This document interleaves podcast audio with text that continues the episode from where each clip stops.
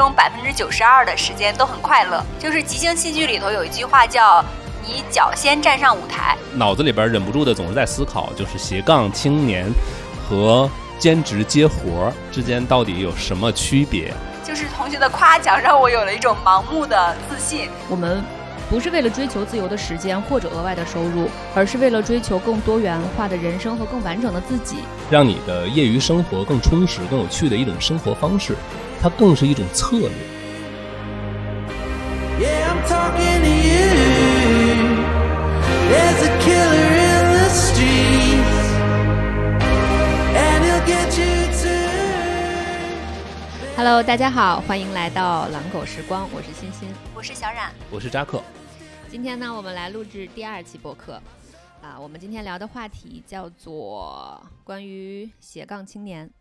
那我先来说说为什么我们要来录制这样一个主题吧。其实就是回忆到我们三个当初刚认识的时候，当初也没有很久哈，就是去年刚认识的时候，我们是在一个线下的学习体验营。商学院。说商学院就那么难吗？对对对对对，迷你商学院。嗯，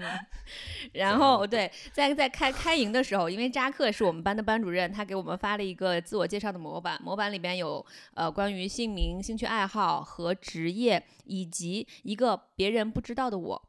当时我在写兴趣爱好和职业的时候，都感觉自己有有很多话写不完，但是在写到一个别人不知道的我的时候，我就很空白，不知道该如何介绍自己。直到我看到了同学们的这个标签的时候，我发现哦，原来好多同学有自己的第二职业、第二标签。现在除了我之外的另外两个人，一个小冉，一个扎克，他们两个在一个呃一个别人不知道的我上面就写出了 写的天花乱坠。天花乱坠，倒也不至于。你们还记得自己写的什么吗？我写了吗？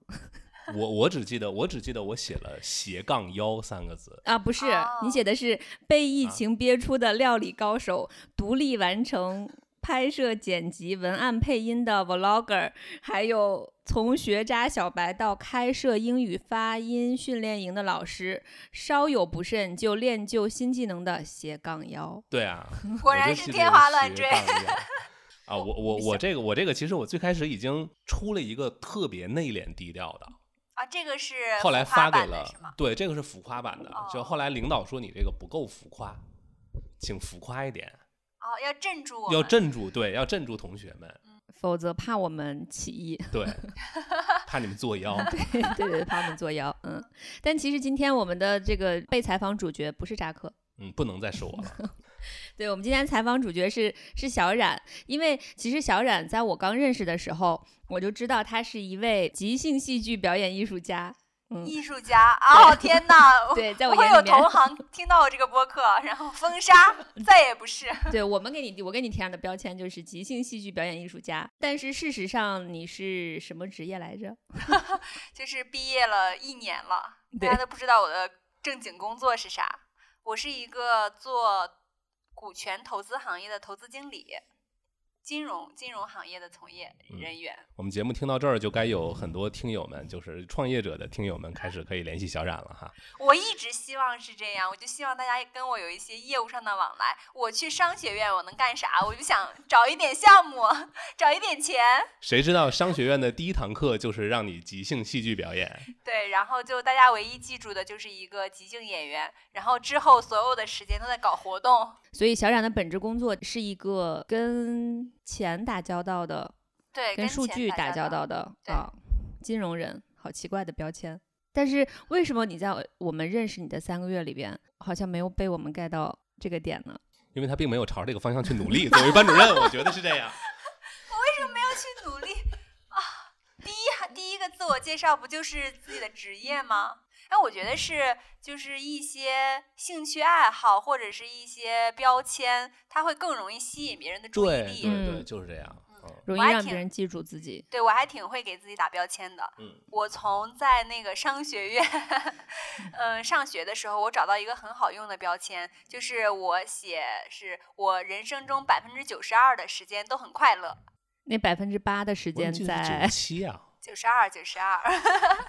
就是这个标签为什么这样这样写？就是快乐，首先是成年人都很向往的一个，但很稀缺的我觉得是一个状态，对。嗯然后还要用一些看似精准的数据来量化这个东西，大家就会记忆非常深刻。所以接下来很长的一段时间，大家都围绕这个能力去对我产生一些好奇或者是疑问。包括我写的一些爱好，我印象很深刻，就是在我们的自我介绍中，有人问我说：“呃，脱口秀跟单口喜剧有什么区别？”因为我写的就是我有很很多看脱口秀跟单口喜剧的经验，然后有玩即兴喜剧的经验，呃，有做一些心理按摩和抚慰的经验，就跟大家介绍了一些呃心理咨询呀，或者是冥想呀这种方法。这些可能能给大家提供快乐或情绪价值的东西，就蒙蔽了大家的双眼。就是我的工作本身跟大家其实是没有什么连接的。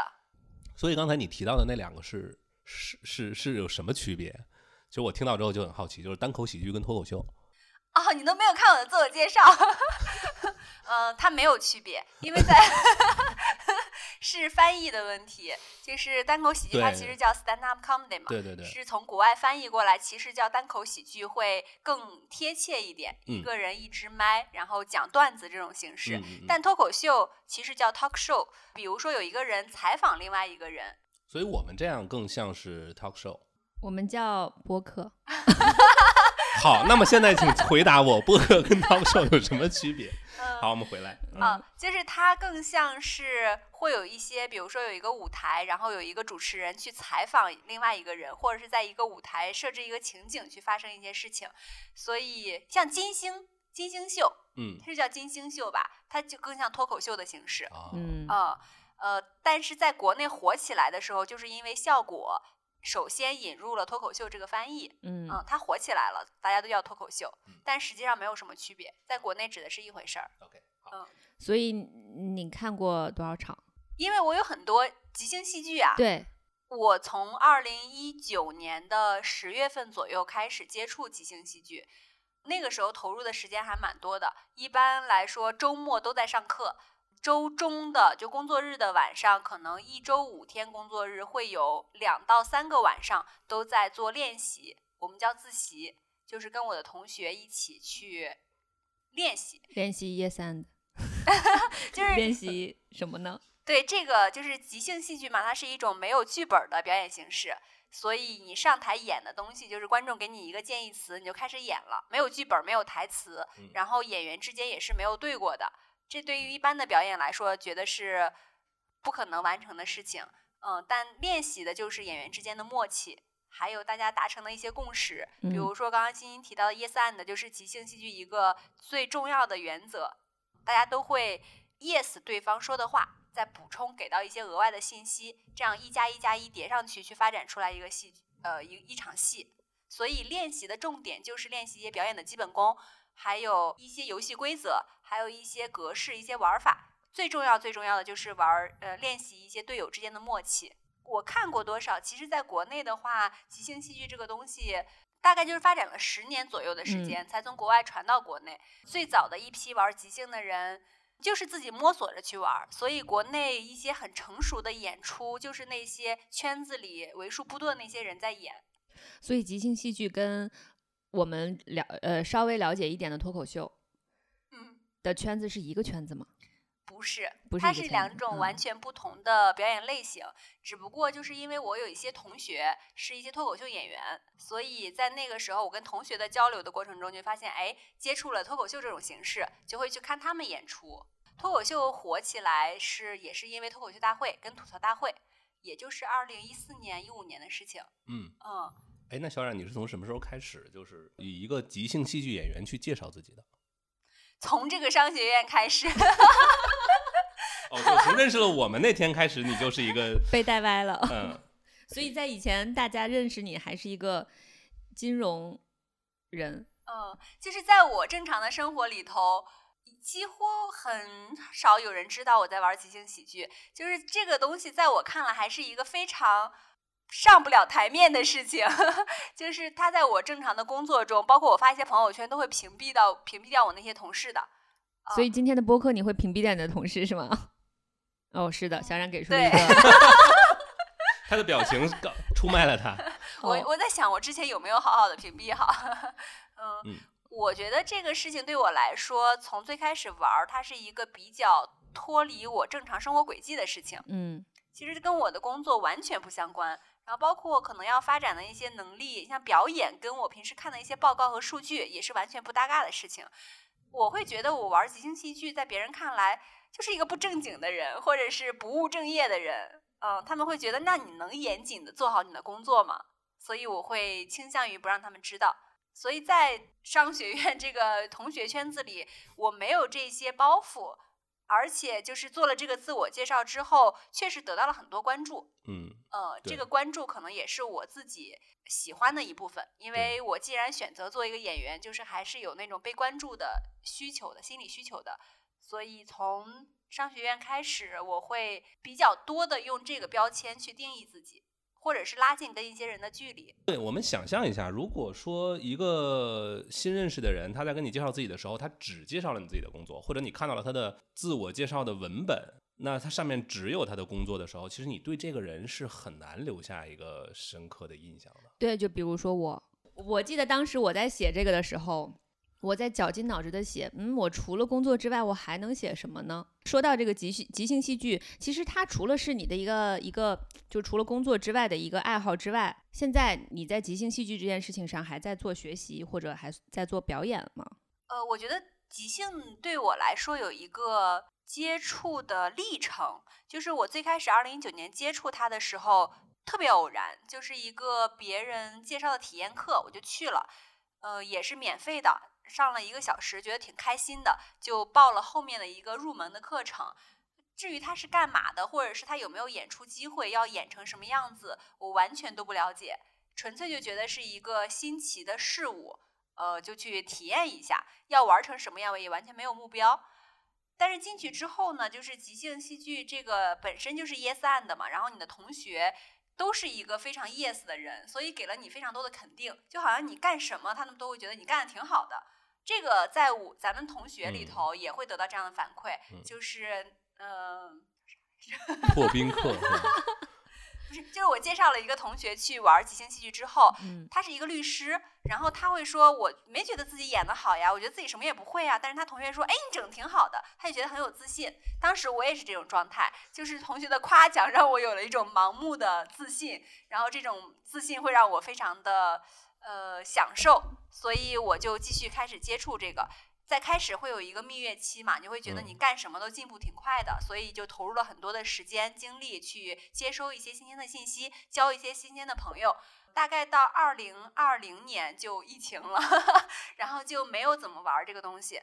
到疫情稍微恢复了一些之后，又重新捡起来，好像没有之前那么喜欢了。因为这个东西在跟你没有建立过深厚的感情之后，你就把它放下了。嗯，你再重新捡起来，就是一个陌生的朋友了。二零二零年我刚恢复玩即兴的时候，其实频率就已经降得很低了。但是到后来之后，我们从一个毕业班结束之后，成立了一个团。这个团呢，就是一个非常亲密的呃并肩作作战的一个团队。这个时候你会觉得到非常强的归属感，嗯所以我玩即兴的那个频率一下子就上去了。大概练习了半年左右之后，我们的水平还可以，就开始办了演出。嗯，这个时候你会得到了非常多的认可和站在舞台中心的感觉，所以那个时候我对于即兴的热爱就达到了一个相对比较高的巅峰，就投入了更多的时间和精力去学习一些新的理论呀、一些新的技巧、新的课程，然后去办更多的演出，做更多的练习。再到后来，我就会觉得演出也到了一个瓶颈的时候，相对冷静一点。但是我又发现了一些即兴对于我在自我觉察和一些儿童教育上的一些新的感受。就是即兴从表演变成了应用即兴，它应嗯用在了一些生活场景上，所以发现了一些新的场景，我又开始对它的那个浓度又开始提升，所以它是一个波动的状态。而且它是一直能给你新鲜刺激感，才让你一直有这个继续玩下去的欲望。对，我觉得即兴带给我最根本的吸引没有变，就是我在里头得到了非常强的自我认同跟价值感。嗯，嗯，所以我会自己去寻找不同的场景，去一直把这个事情玩下去。你这样说的，我感觉我都想试一试了。我为什么会这么想？我为什么会这么想的原因是，嗯，我不知道你俩知不知道我的本科的那个专业，我知道，啊，你是学表演的我，知道这是我当时对你印象很深刻的事情。对，就是我本来是在表演系，在表演系其实声台形表，尤其表演课其实是我们的专业课。我大学的班主任他在我们第一周课上要做的就是事情是解放天性，但其实解放天性，我们能看到现在很多演员他们都会说自己模仿猩猩啊，什么模仿猴子啊，什么在地上爬或者演疯子什么的，那些都算解放天性。可是传统我们真的在上课的时候，他会有很多同学之间互相哭骂，或者说回忆自己的一些尴尬的事情。我的解放天性之路基本就卡在了第一课。对我你没有办法骂就是别人，还是没有办法接受？就是整个大学都没有解放出来。对我整个大学的的表演课，我的表演课纯是因为下功夫，一遍一遍的去汇报作业，一遍一遍拿出新的本子，让老师知道我在努力。我的我的分数。原分数确实是挺高的，但是都是努力分儿。我的努力分儿全都是因为我是这一轮回课作业的第一个交作业的，哦，加十分儿。第二轮又是又一个创作本子，什么小说改编片段、剧本改编片段里边交本子最多的，哦，又加十分儿。哦就最后那个毕业的评语，老师写的是没有功劳也有苦劳。对对，就是就是这样一个同学，我就仔细回忆一下，嗯，我小时候在真的是很爱在别人面前演，而且从小都是什么文艺委员之类的，呃，就是这这这个这个 title，为什么我在大学的时候反而止住了？可能就是因为没有解放天性，并且没有得到正反馈。解放天性的阻碍是什么？解放天性的阻碍就是老师批评你演的不好，不像。这不是练习的一部分吗？偶像包袱重吧，可能是，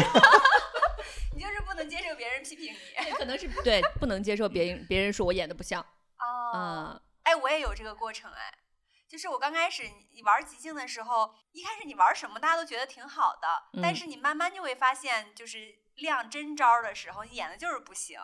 我就会觉得我不想去了。不怎么怎么样叫练，就是练真招的时候呢？你就得演点东西出来嘛，你就不能往那儿一戳，那跟玩儿有多大区别呢？你玩儿是怎么玩儿呢？玩儿不也是演着玩儿吗？玩儿你可以调动你的高能量，你给大家一些积极的情绪反馈。比如你嗯很嗨，你玩一些嗯游戏的时候，大家就会喜欢你的能量，就会喜欢跟你互动。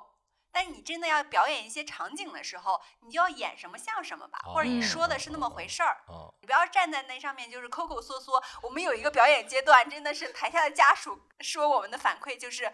几个人在那是台上不知道抠哧抠哧抠哧什么呢？就所有的动作都非常的小，然后哎非常寒碜。有一个事情你们不了解，你们的班主任可是演过电影的，哦，那个电影是在金鸡百花上放映过的参展电影。呐所以是一。个好了，不要提就是这个。表演艺术家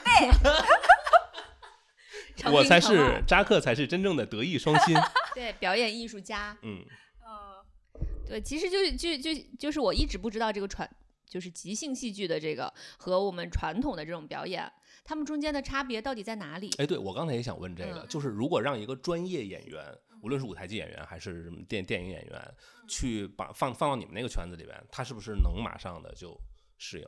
嗯，哎，我们之前还讨论过这个问题，就是因为我们的同学中有一些专门学表演的，嗯呃，我觉得分两方面，一方面就是这些同学的基本功拿过来，就是吊打这些即兴演员的，嗯因为很多即兴演员都是素人，都是这种嗯正常上班，然后晚上去玩儿这种心态开始学习的。你有一些天赋很好的人，他慢慢的技能会提升，但是跟人家天天上课，一天练习十个小时，天天出早操这种，对对对，还有解放天性这一套科班出身的培训，那肯定是不一样的。你往台上一站，肯定就不一样。所以基本功上是吊打的，而且他会有一些舞台感，这个是素人没有的。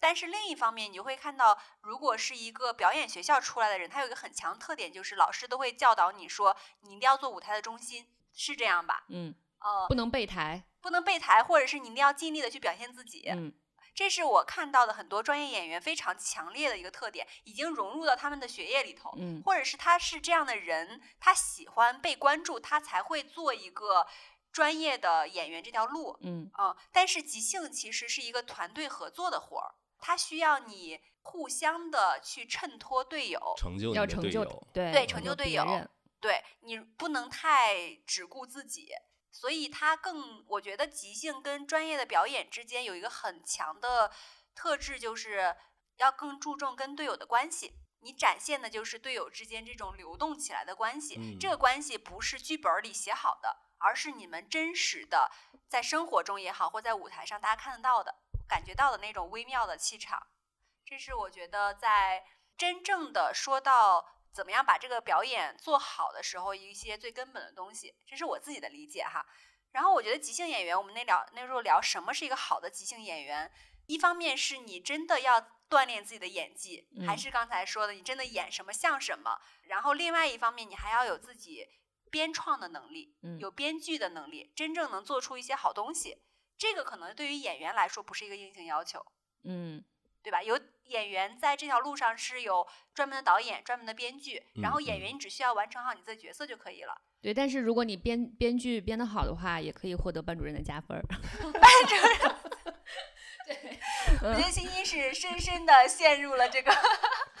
套路之中。对，就是就是我演演什么，我自己在写自己的本子的时候，我可以把自己写哭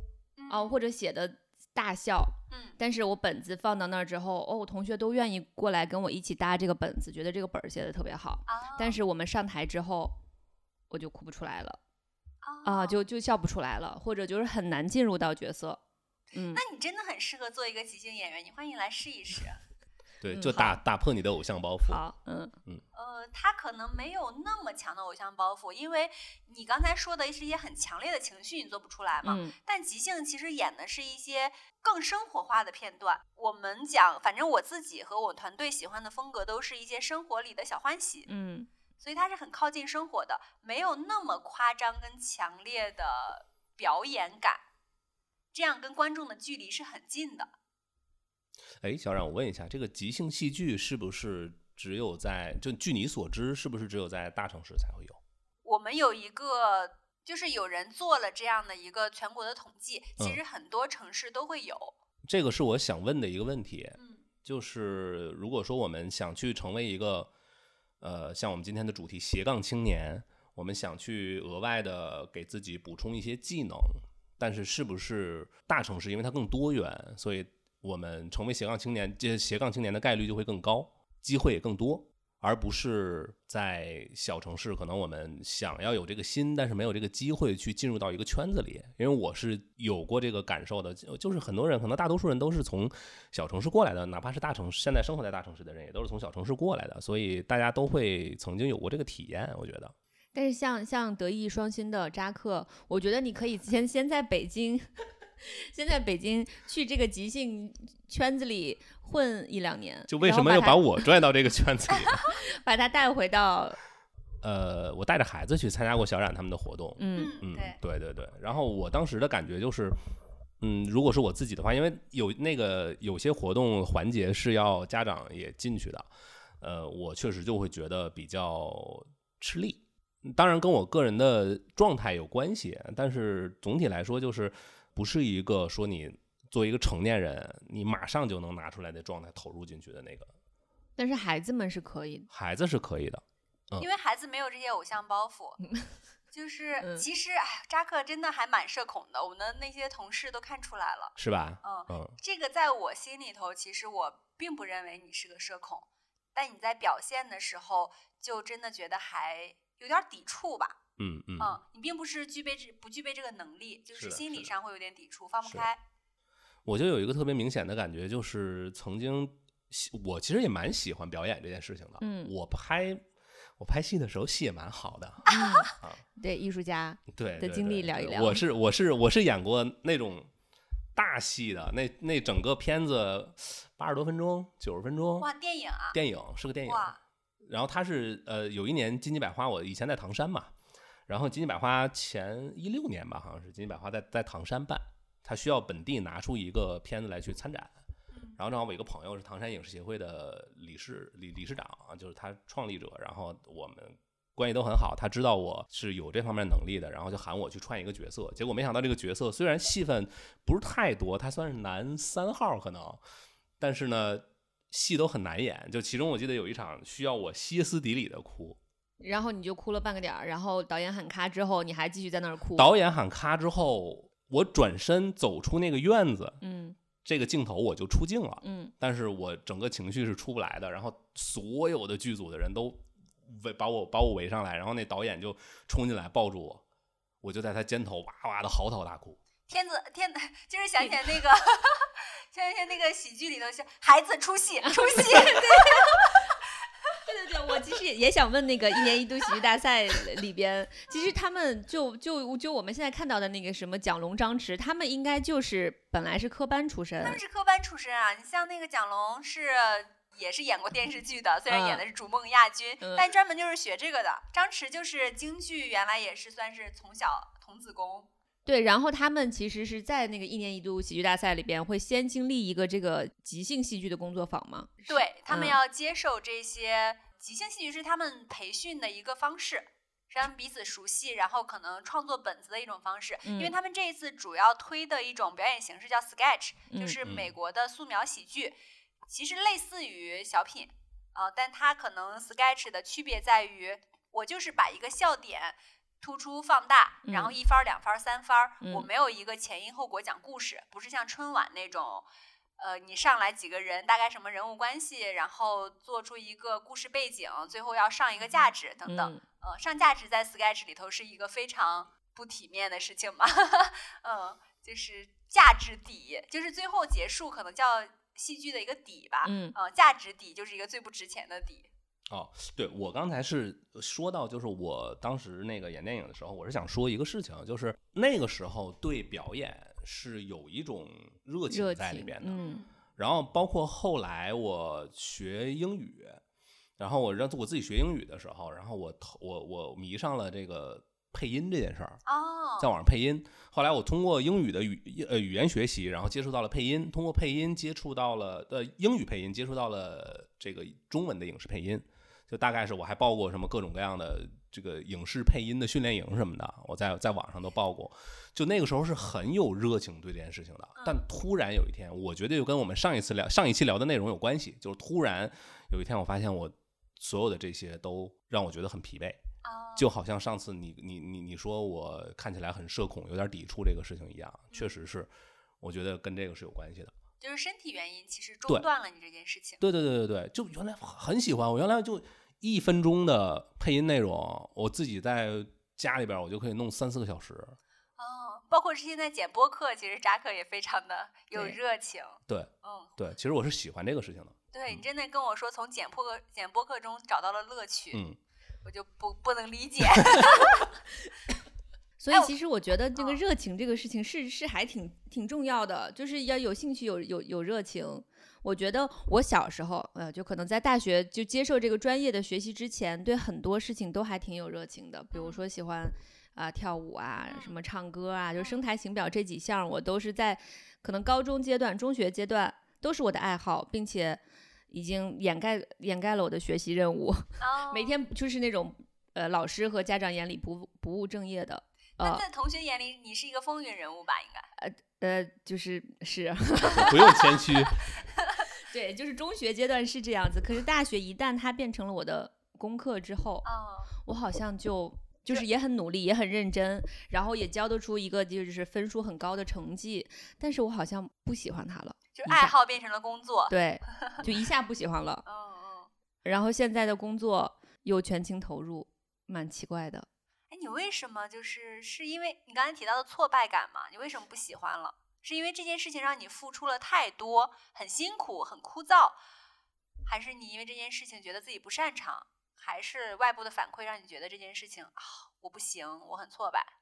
我觉得可能是我觉得有挫败感。嗯，有挫败感的原因是我以前如果在大家都认真学习的人里边，大家都心思都在学习上，只有我一个人把心思花在玩儿这些事情上，我可能就很容易突出，变成就是大家所谓的这个风云人物。可是等我一旦进入到了专业的学校，我的同学们不仅是从艺考上来的，他们之前学的都是专科的这个学校，表演的的专科学校考上来的，那他们在这个上面是有底子的。他提前学了三年，啊、他们在我们上《解放天性》的时候，呃，人家就已经做过剧本改编、小说改编，嗯，镜头前的一些表演。所以在这个事情上，我可能就不是那个有天赋的人。所以当我自己发现自己哦，在这个上面其实没有那么强的天赋，或者我没办法比别人做得更好的时候，可能有了这个挫败感。那你会不会额外的再做一些其他的事情去抵消这种挫败感呢？比如说他们不擅长的事情。好好学习，对努 努力学习，在一个表演类学校里头努力交作努力业。努力交作业，努力学习文化课，拿到特等奖学金，就是我差异化竞争。如果现在有正在听节目的 我的大学同学们，果你在上学，如果你在上学，记得这是一个好方法。对，哎，你这个我还蛮有同感的，嗯就是在咱们那个商学院里头，其实我觉得就是这种不走寻常路，会给你一些额外的快感。嗯，就是大家其实在这里来的大部分都是三四十岁的，工作到了一定程度的成年人，嗯，或者是说中年人。对，呃成成年人，大家其实是非常社会的一些人，嗯就是非常注重学习的效率呀、你的自我提升呀，然后干货呀等等，呃，也非常注重你的嗯做什么工作的有没有合作机会，然后有没有一些商业或者是项目的机会嗯等等，其实是大家最常聊的东西。你这个时候提出一些哦，我是一个。很喜欢玩的人，很开心的人，我知道很多玩的方式，我还是一个搞表演的人，那这个时候就会让你觉得你跟别人不一样，很很容易被、嗯被记住。嗯，我觉得这就是这就是所谓的出圈儿嘛。出圈儿，嗯，对我，我觉得这个就是出圈儿，就好像你在一个学表演的呃环境里环境里好好学学习习，这也是一个出圈儿的行为。哦就你的出圈儿的行为会让人会让人记住，而这种让人记住、受人关注，最起码对我个人来说，是我试图去当一个斜杠青年，或者同时具备很多种能力的一个动力。对我也是，嗯，就是让自己特别，或者是让被别人关注和重视，是我做很多事情努力的一个动力之一。嗯嗯，底层动力。嗯，刚才扎克又又看了看了我一眼，Q 到了斜杠青年，他是他是提示我要拉回到 本期主题，正题哈。好，现在已经聊了大概四十分钟了 啊。嗯，对好，欢迎大家收听这一期节目。对，我们本期想聊的主题是什么是斜杠青年？对，我们聊来聊一聊，所以斜杠青年到底就是是什么？我们在录这期播客之前，还是查了一下这个斜杠青年的出处，他是在零七年《纽约时报》的专栏作家马西埃尔伯尔写了一本书，它叫做《多重职业》。让工作和生活获得双重成功的新模式。在这本书里边，他发现了一个规律，就是在纽约有很多人，他是不止一种身份的。所以，就比如说别人问你你是做什么的时候，他不是像赵鑫这个普通人 一样介绍自己，而是选择说我做这个事情的同时，我还做了什么事情。这个同时就是在英语里面是那个斜杠 slash 的那个英语嘛，所以斜杠青年叫 slasher，翻译到中中文就是叫斜杠青年但也不只是青年。嗯啊，对，就是斜杠腰，斜给大家起对了个 新的名字。对，斜杠幺。所以我们当时在做这期播客之前就查，哦，原来他斜杠青年的出处是是这样一个定义。但其实从零七年到现在已经过去十十几年了吧，二二年十五年了年了。嗯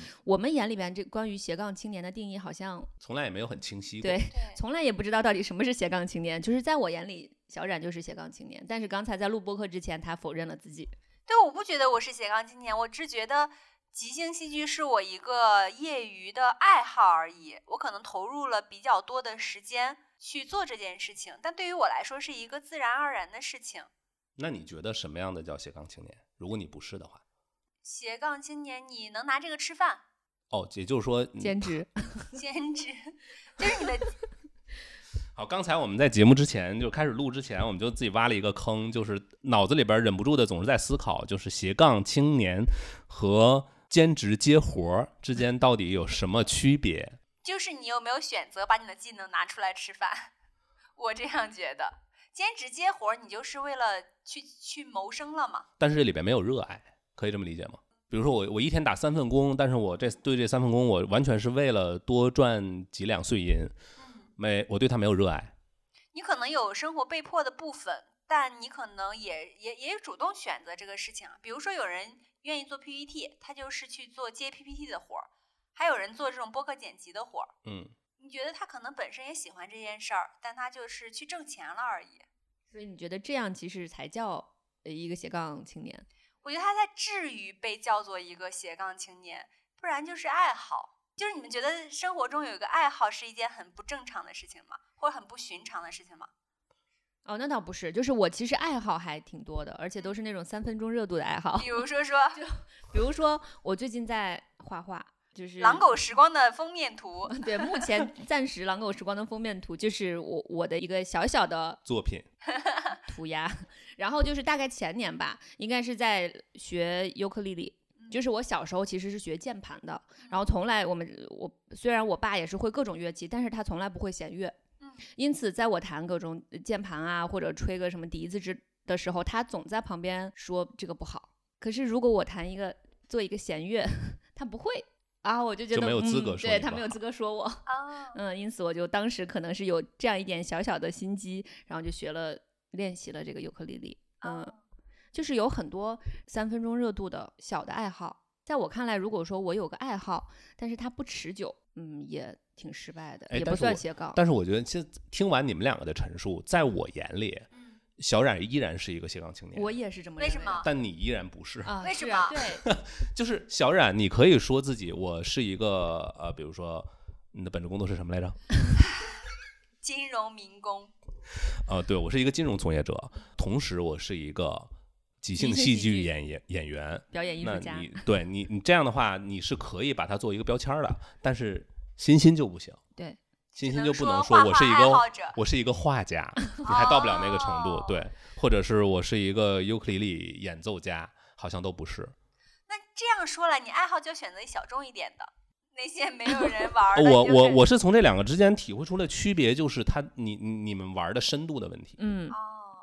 我觉得即兴比较特别的是，它确实是一个很小众的东西，在中国是个很新的东西。嗯虽然在国外可能有一个几十年的发展，六七十年，但国内也就是这十年的事情，所以玩的人比较少。所以你很有脸说自己是一个 即兴演员，啊，对，我觉得这个就在于很多时候这个脸，除了你玩的东西足够小众之外，我嗯，觉得还有就是你确实玩到了一定境界。嗯，哦这个时候深度，对，这个时候我才能说，我可以把它当做标签儿去拿给别人展示，并且当别人进一步跟我探讨这个问题的时候，我是可以拿出真东西来的。哦，你这么说，其实我会有一些底气说这个原因，确实我们拿到了一些阶段性的成果，比如说我们真的做了演出，我们做了一定场次的演出，一定规模的演出，还有一定时长的训练。那我这样有底气说，我玩这个东西有一段时间，有一定的感受。你们可能不知道，就是我在那个上这个商学院的时候，开过一场私董会，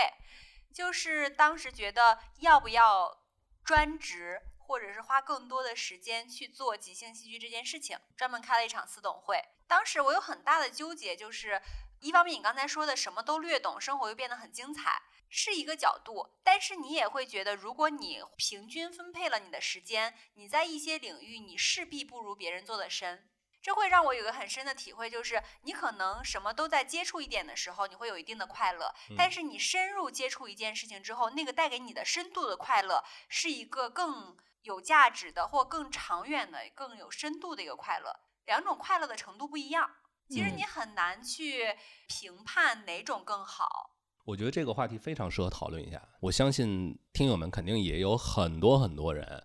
有这方面的纠结，就是我要不要放掉我现在手头的这个本职工作，我去追求我喜欢的那件事情。嗯嗯，这也是我们今天讨论这期节目，我们讨论斜杠青年存在的一个意义。讨论斜杠青年的目的，不是为了让大家真的去做一个，一定要做一个斜杠青年。就像小冉说的，不是所有人都能从除了本职工作之外的事情上获得那么多的价值感或者快乐。但就是有一些人可能在自己的本职工作上面已经找到了一些肯定认可，但是他的一些兴趣爱好还没有得到发展，那么他可能有精力啊、有兴趣，也对自己在那个行业的一些小发展有期待。在这样的时候，如果是本着这样的目的去做一个斜杠青年，可能可以获得双倍的快乐。嗯啊，那这样的话，可能是是一个我们觉得哦，人生好像更有意义了，然后生活更快乐了。我原来会有非常大的纠结，说我要选择哪种快乐，我要嗯怎么去平衡这件事情？因为人的精力是非常有限的，尤其是当你的人生阶段发生了变化，比如说你结了婚，有了孩子，会占据你非常非常多的时间，这件事情势必是需要平衡的。我现在能达到一个自洽，就是我发现我真正的需求和我所有的动力，就是我开心去做这件事情，这件事情我才能做得好。所以我开心就是我做一切事情的原动力和目标。所以我不会再纠结说我要花多长时间去分配给我的工作，去分配给我的爱好，我就看当下我的热情集中在哪里，我就去做这件事情。后来我发现其实也没有很坏的结果，我也没有荒废掉，或者是我工作就失业了或做的不好，因为我在即兴里头也学到了很多对于我工作的时候很有帮助的一些技能。这些技能不是一些硬技能，比如嗯说你写一个报告的格式，或者嗯是你找一个数据的能力等等，是你这个人本身的一些软能力会得到了一个很大的提升。嗯，我觉得还有一方面就是你这个人的能量会变得很好。嗯，之前扎克其实一直说我们班有几个人是高能量场的，啊，是是吗？对，什么叫高能量场？扎克认为的。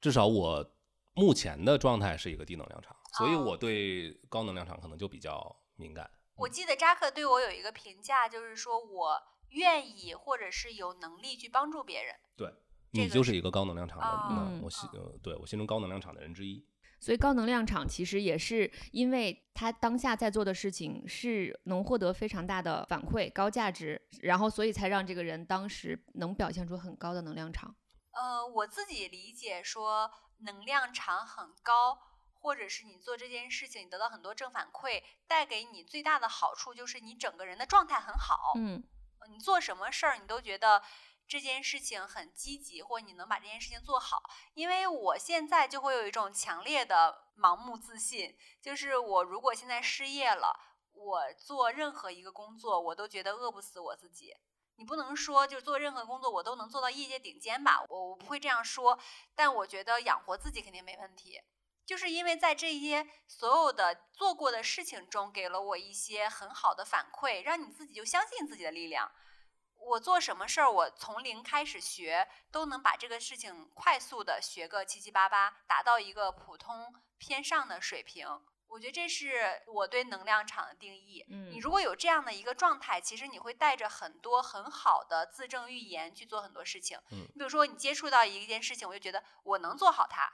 那很多时候你就会朝这个积极的方向去努力，去找人或找一些资源去学习这件事情，去通过把这件事情分享给别人，链接到更多人，让自这件事情变得更顺，都是一些正向循环。嗯，我觉得这个是有能量场，然后状态很好，给我的一个最大的信心。这样讲的话，如果一个人有爱好，或者说自己可以说自己是斜杠青年，能给自己带来最大的价值是会多一个渠道被认可。嗯，多一个渠道被认可，很有可能就会推高自己的能量场，然后让自己在这个本职工作上有更好的这个表现，或者更有可能获得其他人的认可，然后就有双重认可、多重认可，呃，对，推我觉得高能量。对，嗯就是你做斜杠青年，至少你新干了一件事儿吧。就是即兴戏剧里头有一句话叫“你脚先站上舞台”，就是你这件事儿你就先去做，做完之后你再去谈你的感受。你不做肯定就想不通。所以斜杠青年会给了你一个更多的场景，去让你去做一做这件事情，去找一些这种手感。我觉得这件事情很重要。有些事情光想没有用。我突然有一个新的理解，嗯我们所谓的斜杠青年，基本上我们现在聊的一直都是围绕着我先有一个自己的本职工作，然后在这以这个为中心，他要供养我，然后以这个为中心，我在发展我的爱好或者是其他的技能，甚至是把它这个逐渐的职业化。但有没有可能，其实真正的最高 level 的那些斜杠青年，他们的本职工作与他们的爱好，或者说、呃、不能说是爱好了，或者说是他们真的那斜杠后边的那每那个每一个标签，他们之间没有那么明确的边界。我是怎么想到这个的呢？就是我们最初认识的那些斜杠青年，都是我们小学语文书上的。你想一想，比如说曹操，曹操中国古代、中国东汉末年著名的政治家、军事家、诗人、思想家，嗯对吧？对呀、这个就是典型的，最起码是斜杠式的表达。我们没有任何人可以否定他是他不是斜杠青年，嗯但是他同时做的那几件事儿，他真的有那么明确的边界吗？他一直都是处在一个自我的状态下，他同时去扮演着这几个角色，没有切换。而在我们现代社会当中为什么会出现我一定要在场景下去不同的场景下去扮演不同的角色。真的，你说的这个很有意思哎，尤其我们在发朋友圈的时候，你会屏蔽掉你不是这个个圈子的人，对，去只发给这些是你圈子里的人看，或者是你觉得至少有信任吧，嗯要么就是无所谓的人。嗯。我当时发，我现在也是，就是做这个播客或者是玩即兴戏剧，很多事情我都会屏蔽掉我工作场合的人，我会觉得他们会认为我不务正业。哎，你你们你们会不会更怕老板发现？哎，还他还有时间玩这个啊？工作不饱和，啊，还好我昨天我老板知道了，我今天要来录 录播课。你老板都知道了你现在做播客吗？，对，老板都知道我在录播客。老板昨天问我他能在哪里收听到，然后我现在在带一个校招生，他就说哦，我我我把它发给你上一期的。天哪，我们要火了！让你啊老板，如果受到老板的认可，我们就有了赞助。对，是我努努力。就是刚刚才扎克说回到刚才扎克说的那个，就是他说的是更高 level 的这个做做斜杠青年的。其实我之前接触斜杠青年这个概念的时候，我也觉得可能你本来有一个本职工作，然后你把你的兴趣爱好发展成为了第二职业也好，第二标签也好，那个才叫一个斜杠青年。但事实上，原发的这个作者他在当时那篇文章里说到，斜杠青年有几种模式。第一种当然是我们认识的，你本职工作加一个兴趣爱好。但是还有，比如说他是一个工程师，同时他又是一个戏剧的导演，这种就是说他的左脑和右脑分别扮演着不同的。我觉得小冉就是这一种。对，这个刚好就是说你的左脑主要是负责处理你的日常的工作，然后右右脑去做了即兴戏剧表演艺术家。嗯，对，他是需要嗯理性、感性很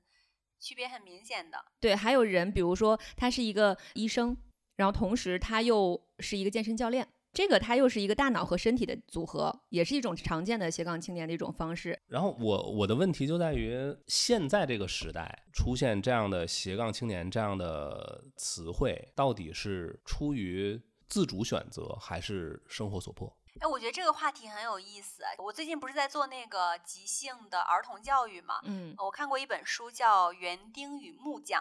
这本书嗯它其实讲了两种不同的教育理念，一种呢是做木匠，就是家长或者是社会都希望你成为一个合格的椅子、合格的桌子，或者是你适合打造成一件什么标准的物品，你是一个更能符合社会标准化的一件一个物件。他希望你有很多的强技能，嗯去成为一个标准的社会人。但另外一种，呃，这个说好听一点叫做教养。然后另外一种教育理念呢，就是园丁式教育，他会认为小孩儿都是花园里的植物，或者你本身就是一座花园。那作为家长，作为社会，能给能够给你提供的就是一个丰富的、有营养的、安全的、有爱的环境，然后让你这些植物和花朵可以自由的去生长，让你长成一个完整的人。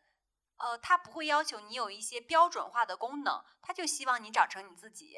可能每一个植物都有它独特的好看跟优势，但是也有一些它自己独特的生长的困难跟脆弱性。但没关系，就是你只要长成你自己就好了。所以，所有教育的目的都是为了成为一个完整的人。在你刚才提到曹操的时候，我会觉得那就是他的生活，嗯他就是下了班儿不当皇帝了以后，不是就是就是从他的工作结束之后，就是写了一首诗，跟他的工作有感而发也好，或者是他的生活情趣也好，所以他的标签是后人给打的。嗯那这对，个这个总结是没有出来的，对，只是他生活的一部分，他就是一个完整的人，他享受他生活的各个部分，没有一个强烈的要求说你现在就是要做好你的君王，你就是要做好你这个宰相或者你的一个社会工种，但现在社会对你的要求挺明确的，啊，或者我们在交流的时候，哎，我都会问你，你现在是做什么工作呀？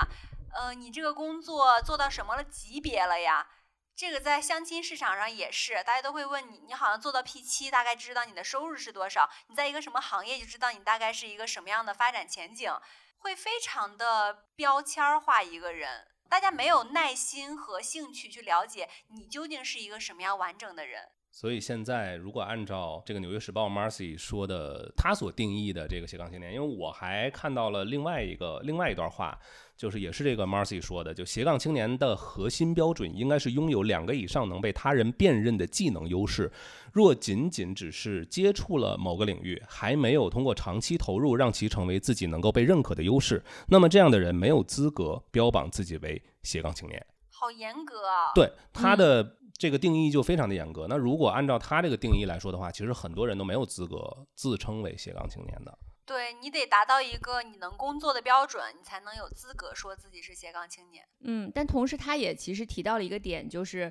其实斜杠青年他不是说你拥有了几份兼职叫斜杠青年，也不是说如果我是一个 freelancer，就是我就是一个自由职业者啊、然后我本来就是可以既做一个画家，比如说我给一个画廊供稿，然后我可能又去写作，然后我就叫斜杠青年，这个可能也不叫。它还有一个定义，就是说我们不是为了追求自由的时间或者额外的收入，而是为了追求更多元化的人生和更完整的自己。嗯，就是这个说起来就没有他刚才那段话的那么严格的标准，但是其实它是一个更高层次的表述。你做一个呃一个斜杠青年的目的，你的目的本身是为了让自己成为更好的自己，那这个你才有理由说自己是斜杠青年，而不是说像我啊、浅学一下画画，或者我浅学一下 尤克里里，这个我确实自己也不敢说自己自己是一个什么斜杠青年，甚至我当时无论是现在画画也好，或者说尤克里里也好，我都不会发到朋友圈儿。我觉得大家现在对自己都好苛刻，就是你要成为一个什么样的标准，有一个尺度在卡着自己。是但是人活着的目的就是成为一个完整的人，他不是实现一个目的或实现一个目标的工具或手段，这就是有违人性的东西。对，但是我不会为了说我发不出来，我就不学它。我就是想学会它对我就是想学会它，因为小时候可能家里让我学的更多的是键盘或者说吹吹奏的这样的乐器，我没有机会接触弦乐。哎，我现在有机会花几百块钱，然后就可以了解一下，哦，原来一个弦乐的呃弹奏是这样的状态，它跟那个键盘完全不一样。或者说我小时候画画的时候，更多的是画国画，从来没有学过说油画是什么样子的，然后我就想学一学。然后这个时候，我好像是在追求一个人生体验，但是呢，我自己又确实没有这个兴趣把它一直发展下去。虽然我不知道我明年会不会还继续画吧，啊，但是 此时此刻还是有一点点兴趣在这儿，嗯，但是这个是是我不会标榜自己是，但是我又觉得我不标榜也没关系，我我还是愿意去玩儿它。哎，我们现在幻想一下，如果是到了一个什么样的程度，你会觉得自己是一个斜杠青年了？如果我这个播客录了一百期之后，我可能说自己 我自己的另外一个标签就是我是一个 Podcaster，对 我们有专门的这个英文小工具，对，英文小助手，我感觉我自己有个点读笔，点读笔啊好精妙。对，呃，我我正要说我是一个文曲星，文曲星就有年代感了。年代感了，嗯，对，其实我倒是一直都认为我算是一个斜杠青年，嗯哎，扎克跟欣欣是完全不同的人。呃，不太对，不太一样。在我眼里，扎克是一个一直没有工作的人，一直没有一个哦，那你这么说的话，真是挺伤人的，不不不不，就是你看欣欣他的工作资深的失业者。不，你在跟欣欣聊他的职业规划的时候，他会在想，我就是要做公关这个领域，嗯我要先做甲方，再做乙方，嗯我要再做等等，我也不懂了。嗯但是他有一个明确的，好像发展的领域，似乎你沿着这条路之后，哎，你就能到这个行业的。竖着爬上去到那嗯个金字塔顶端，嗯但是扎克在我眼里，他是一个尝试过很多行业的人，嗯但这个行业你也都做得很好，只不过你每一次都感觉跨跨度很大，嗯我不知道这几个行业你怎么能联系起来，嗯让人觉得我都不知道，你下一份工作应该更值钱。你让我再，连一下，我也连不上。对，扎克的第一份工作是是公务员，啊，对对，啊第一份正正式工作是我是公务员，然后演员，算你自己介绍一下，你看有没有正经工作？对，我想一想，什么叫不正经？都是正经工作，好吗？嗯 呃，对，我想想，我第一份正式工作是公务员，然后公务员出来之后呢，之期间做过演员，开过酒吧，当过酒吧老板，然后当过理发店老板，其实也是合伙人啊、然后还有就是做过，当时就是已经在线上做班主任了啊，现当时我是理解是兼职的，后来变成了一个英语老师，嗯，线上的英语老师，然后又开了自己的英语的训练营，所以相当于也是半途出来创业，然后也做过博主，就是抖音博主，然后也做过公众号，就是自媒体吧，相当于当时是就是自媒体人了。后来又来了你你们去上的那个商学院商学院啊，去做了算是讲师，同时也是班主任。哦，对了，我还有一个，就是如果我的照片上过杂志，我算是一个摄影师吗？哇，算吧，对对吧这？很难啊，对吧？你看我，然后我照片上过杂志，我的照片在上海的佳能展厅展过两年，这么厉害，所以你看我又我又找到一个我我的我的斜杠，就是说我为什么说我是一个吉普赛人，我我会在这个地方生活一段时间，我会在这个领域里边儿沉浸一段时间，沉浸完之后到了一定程度之后，我会毫不犹豫的放弃它，然后把它变成我记忆中的一部分，并且你的放弃不遗憾，你不不遗憾，一点都不遗憾。嗯，好像个渣男啊。就是为了收集更多的女朋友，然后谈过了你这就有点牵强了，这样的这样的强联系，嗯，哎，那是到什么样的阶段你会放弃这个爱好？好像突然的就你觉得不爱了到了天花板了，哇，好酷哦！嗯，就是像一个侠客，浪迹江湖。哦，所以其实像我们今天三个人，每个人的状态确实是就是很不一样。比如说小冉是我们俩眼中标准的一个斜杠青年，就是自己有自己的一个本职工作，且把自己的兴趣爱好发展成了第二职业，并且这个第二职业和这个本职工作又变成了特别互补、互相可以促进的对，呃一一种状态。然后扎克这种又是属于他本身的兴趣爱好和学习能力就很强，他本身在做每一件事情之间都可以做到很好的学习和切换。就是是因为他一直是一个吉普赛人嘛，是一嗯个自由工作的状态，他没嗯有一个线性的职业规划。可能我来说，相对的是中间一点。嗯，对，就是切换赛道很成功。就是小冉是一个切换赛道比较成功，就是说在之前的工作、现在的工作里边都能获得正反馈，有自己的价值感，并且还能在自己的兴趣上面找到一个第二发展曲线的人。就是这么理想吗？我 我好好想了一 想，是是不是吗？是这样的，就在我在我看来，确实是这样的。哦嗯就是我之前玩过一个让我感触非常深的游戏，叫《财富流》，就是跟国外那个现金流其实是一个类似的游戏。然后这个规则我大概介绍一下，就是这个游戏里头会有四到七个玩家，它模拟的就是人生你二十岁到六十岁这个人生阶段，大概是玩两个小时，你都会被分配到一个职业，这个职业就有一些固定的收入跟支出，支出包括你的税收啊，包括养孩子啊，包括你的房贷、车贷等等吧，但有些支出是不能减少的。那你的收入减去支出就是你的现金流。然后这个里头除了你这些钱之外，还有一项叫精力值，就是你有些事儿会消耗你的精力，有些事儿你做了之后会补充你的精力，但你没有了精力，你就会死，你就会退出这个游戏。所以这两点都需要注意。这个游戏里头把人生的这个情况分成三个阶段，就是平流层。就像欣欣说的，她自己这样有稳定的工作收入，但是觉得好像很平淡一样，嗯很正常的生活。然后也有逆流层，逆流层就是你比如说失业、失恋、离婚，还有生病等等，都是一些不好的事情。然后还有一些顺流层，顺流层就是你进入财富自由了。这个原则就是你的被动收入只要大过你的主动收入就可以。其实这个非常重要的一个概念就是不是你挣钱多少，而是只要你的被动收入大于你的支出就行嗯了。嗯其实你的支出比较低，其实很容易实现财富自由的。然后你这个在顺流层的时候，你有机会去实现自己的梦想，去做自己想做的事儿，但是你也有可能会破产，大概是这种三种状态。然后它这个游戏里头完全模拟了一些人生的状态，比如说你固定要有一些支出，然后你可以有一些投资，包括基金、股票、房地产，做一些生意，做一些企业，可以换取一些收入等等。然后你也可以跟别的玩家做一些私下的交易，比如说我现在把自己卖给你，你给我私下发一些收入，做一些资源置换都是可以的。那你这个游戏的目标就是让你最后能进入顺流层，实现财富自由。我当时玩这个游戏的时候，就遇到一个状况，就是我进入逆流层，我失业了。然后这个失业的规则是，失业以后你会获获得六个点的精力值，因为你失业了嘛，你也不用干活了。然后接下来每一轮都有两个选择，一种就是你消耗两个精力值去找工作，呃，这个方式就是你掷骰子，如果点数大于三，你就有工作了；如果你小于等于三，就还是没有工作，再等下一轮。还有第二种选择，就是你不找工作，你继续前进。因为我习惯了一直工作，所以我就拼命的去找工作，然后耗费尽了我所有的精力值，我就死了。找工作找死了。对，我就找工作找死了，我就退出了这个游戏。